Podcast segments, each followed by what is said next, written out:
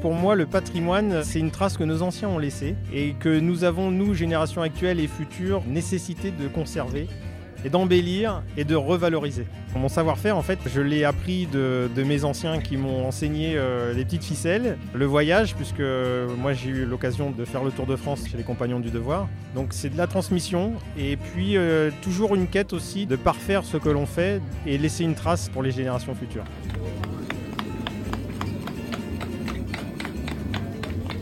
Qu'est-ce que c'est au juste le patrimoine? Un château Une église? Et si ça pouvait être aussi un savoir-faire, un geste, une technique, comme celle du tailleur de pierre qui nervure une pierre ou du menuisier qui rabote une porte de chêne? Ça va de tout au tout, le, patrimoine, je pense. Euh, ça va voilà, de, l'architecture, mais un tas d'autres choses, des, savoir-faire, des artisans, des, gens qui travaillent, des, hommes et des femmes. Et euh, voilà, c'est tout un ensemble de choses.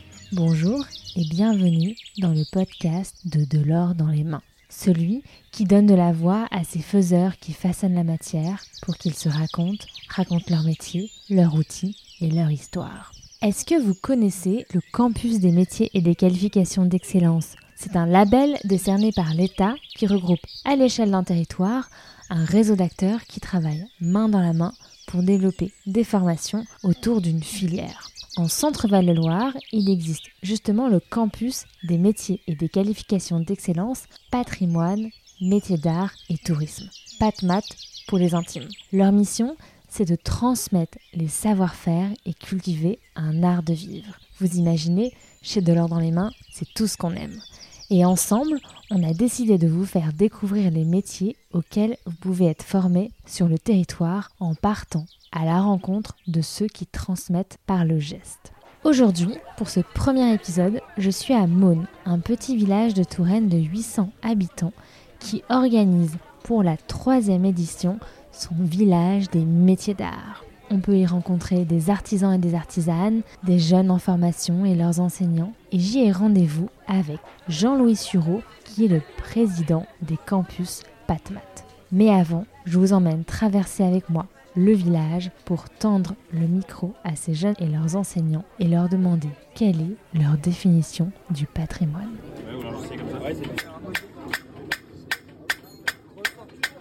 Alors je m'appelle Kylian Bufferne, j'ai 21 ans. Actuellement je suis en BTS bâtiment dans un lycée dans la Creuse à Feltin. En année terminale j'ai passé un concours, donc le concours général de taille de pierre. Donc euh, la partie euh, pratique s'est réalisée dans la cour du château euh, d'Amboise. Donc là je suis arrivé, je suis arrivé premier national et maintenant j'ai intégré un BTS bâtiment, toujours au lycée des métiers du bâtiment de Feltin. Ce qui m'a toujours plu c'était vraiment l'histoire et l'architecture. En fait l'architecture c'est ni plus ni moins qu'un livre ouvert un bâtiment, ça se lit, ça se comprend et, euh, en fait, à même titre qu'autre chose, quoi. On peut vraiment arriver à dater les choses. Bon, bien sûr, il faut de l'apprentissage, il faut, arriver à reconnaître certains éléments, telle époque, etc.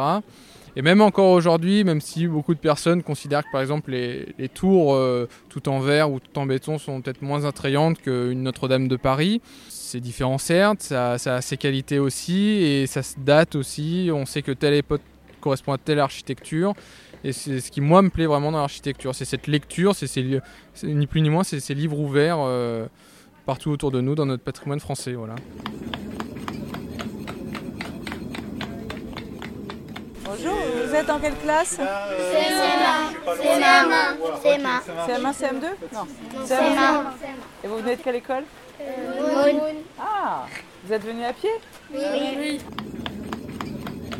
Est-ce que tu veux bien te présenter? euh, je m'appelle euh, Madeleine Clément. Mon parcours, j'ai fait euh, deux ans de maçonnerie avant d'y aller en taille de pierre. Je voulais d'abord tester si ça me plaisait ou bien. Parce que la taille de pierre, c'est compliqué, mais c'est super intéressant à faire. Et c'est super précis, c'est génial. Surtout quand tu arrives sur le caillou et tu le tailles et tu fais toutes tes mesures et tout ça. Et arriver à la fin, c'est magnifique. C'est incroyable. Les patrimoines, c'est euh, des vieux bâtiments comme les églises, les châteaux, euh, etc. Nous, euh, on fait un CAP rénovation bâti ancien. C'est pour tous les vieux monuments qu'on restaure, qu'on change et qu'on des fois on modifie pour que ce soit plus propre et on met tout à l'ancienne. Par exemple, on a rénové récemment une église pour qu'elle dure plus longtemps et pour qu'on ait les souvenirs du passé, tu vois pour euh, l'ancien métier, euh, le souvenir de l'époque, comment ça a été fait. euh, voilà, et euh, ça fait un, c'est un vrai plaisir. Et vous aimez découvrir des métiers manuels? Et j'adore faire des trucs. Ouais, bah, avec mon père, il va, il va faire, t'apprendre à faire des cheminées. Les, fumistes cordistes. faut pas avoir peur des métiers manuels. Aujourd'hui, c'est plus des métiers d'avenir que, que des sous-métiers comme on pouvait le croire à une époque. Parce qu'il y aura toujours du travail dans ce domaine-là. De toute façon, pour être ferronnier d'art, il faut être avant tout passionné. Sinon, ça marche pas. Le lien de mon métier au patrimoine, c'est euh, que bah, la taille de pierre, c'est le matériau de construction, euh, on va dire par excellence, de tous les bâtis anciens, euh, châteaux, manoirs, cathédrales, églises, architecture militaire aussi. Et donc c'est un matériau qui nécessite un entretien et une restauration assez courante. Le geste est transmis effectivement euh, de génération en génération. Autrefois, ça se faisait de, parents à, enfants. Euh, maintenant, ça se fait avec des, euh, des maîtres d'apprentissage qui forment, et on a un grand besoin de former une population beaucoup plus jeune, que ce soit des, élèves ou des, jeunes adultes, pour retransmettre et continuer le savoir-faire, parce qu'il y a une grande demande de ce côté-là. Bon, bah, je suis en taille de pierre, à la pierre chinonnaise. Et bah, le but de, pour qu'on est dans le patrimoine, c'est qu'on bah, rénove la pierre, qu'on leur donne un, nouveau, un- une nouvelle vie, si on peut dire. Mon rôle à moi, c'est que du coup, on se fasse passer les pierres de génération en génération pour que ça puisse continuer de, de main en main, si on peut dire. Voilà.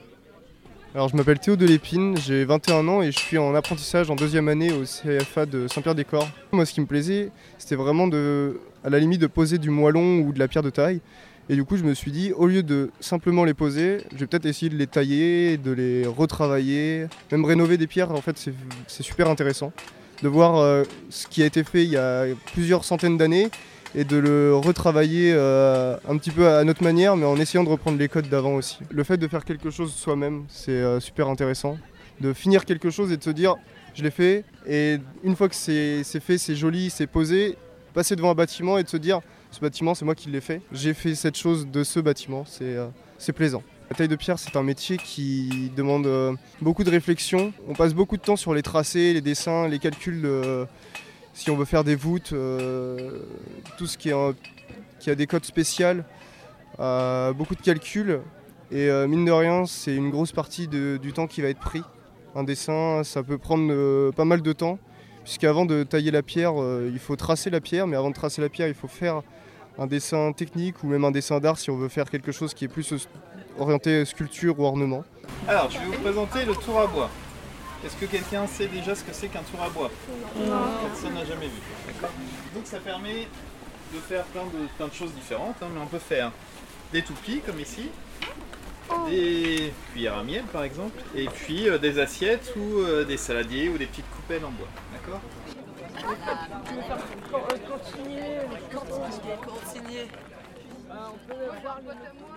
Bonjour Jean-Louis. Bonjour. Aujourd'hui, vous êtes président du campus des métiers et des qualifications d'excellence, patrimoine, métiers d'art et tourisme du Val-de-Loire.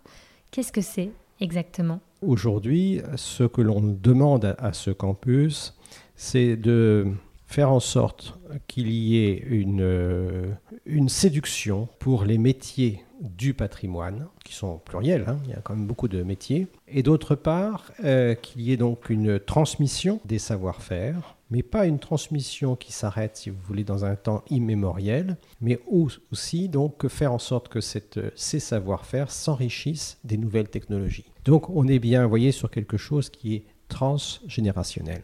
Et donc, qu'est-ce qui se passe au sein de ces campus? Alors l'idée, c'est de créer des événements où euh, on sensibilise à la fois euh, les jeunes, les apprenants, leurs parents, leurs familles, les enseignants, les professionnels à cette cause, c'est-à-dire euh, il faut que tout le monde soit mobilisé pour bien prendre en compte cette mission et donc euh, bah, créer des initiatives dans des manifestations, déplacer des élèves pour qu'ils viennent sur des chantiers, qu'ils rencontrent des artisans, autant d'éléments, si vous voulez, qui vont faire que le, ces métiers ne sont pas des choses que l'on voit de loin, ils ne sont pas désincarnés, ils s'incarnent dans un geste, dans des savoir-faire et dans des personnes. Et ces gestes sont transmis dans de nombreuses formations partout dans la région? Partout dans la région. Oui, il y a beaucoup de formations parce que les métiers sont très euh, différents. Il y a beaucoup, beaucoup de métiers et, qu'il convient d'avoir donc euh, là aussi, sans jeu de mots, euh, une excellence dans les formations et de faire en sorte, si vous voulez, qu'on corresponde aussi aux besoins de notre région. Le territoire, en fait, c'est le territoire qui détermine la nature des formations. C'est-à-dire, on n'est pas là en se disant, à l'échelon international, mondial ou même national, on a besoin de tel ou tel métier. On est bien sur une démarche qui est très régionale, qui bien sûr peut être dupliquée. C'est des métiers que l'on peut exercer dans d'autres régions, mais on est là aussi pour répondre aux besoins spécifiques de notre région. Et on ne le dit pas assez, mais ces métiers du patrimoine sont vraiment des métiers d'avenir. Ce sont incontestablement des métiers d'avenir, parce qu'il y a des chantiers qui vont durer des années et des années. Et aujourd'hui, la difficulté, c'est justement de pouvoir faire avancer beaucoup de chantiers au rythme qui serait nécessaire. C'est même pas une question d'argent. C'est-à-dire qu'on n'a pas les entreprises et les, employés suffisamment en nombre pour répondre aux besoins. Et diriez-vous finalement qu'un savoir-faire, en dehors du bâti sur, lequel il va travailler, est un patrimoine en soi? En fait, c'est un patrimoine immatériel. Exactement. C'est-à-dire que le patrimoine, c'est pas seulement euh, quelque chose de physique. Euh, le patrimoine, c'est aussi des savoir-faire. C'est-à-dire que c'est l'intelligence humaine qui se manifeste par des réalisations et qui se transmet parce qu'on apprend à faire des choses. Et vous, c'est quoi votre définition du patrimoine? C'est sans doute ce que l'on vient d'évoquer à l'instant, c'est-à-dire que le patrimoine, pour moi, c'est à la fois ce que l'on voit autour de nous, mais c'est aussi et peut-être surtout ce que l'on transmet. Et non seulement ce que l'on transmet, mais ce que l'on donne aux nouvelles générations en héritage pour développer leur imagination, leur créativité. C'est-à-dire que il faut combattre, et c'est vrai pour notre région comme dans beaucoup de régions de pays ancien, c'est il faut combattre l'idée qu'on est là sur de la préservation. Les monuments, y compris les monuments historiques, doivent rester des lieux de création. Mais le patrimoine, ça peut aussi être euh, un livre, un auteur, un film. Bien sûr, une chanson et beaucoup de ou un plat. C'est-à-dire que la cuisine, le vin, c'est aussi des éléments de patrimoine. Et dans l'histoire, à partir de quand est-ce qu'on a commencé à parler de, patrimoine? C'est assez récent, non? Dans nos, dans nos livres d'histoire, par exemple, on voit souvent que l'acropole, elle a été laissée à l'abandon pendant très longtemps, qu'on a construit des maisons sur des forums. La notion de patrimoine, vous, dans votre question, vous la posez en termes monumental. Et euh, effectivement, dans l'héritage que nous avons le plus ancien, c'est évidemment le dur qui est passé, principalement. Hein, c'est-à-dire des pierres, des constructions, etc. Bon, qui ont été abîmées parce que euh, l'attention qu'on apportait à, ces monuments ou leur, simplement leur fonction avait disparu. C'est très difficile encore aujourd'hui. Quand vous avez un monument euh, qui n'a plus d'utilité, eh bien, vous avez une certaine répugnance à financer les travaux.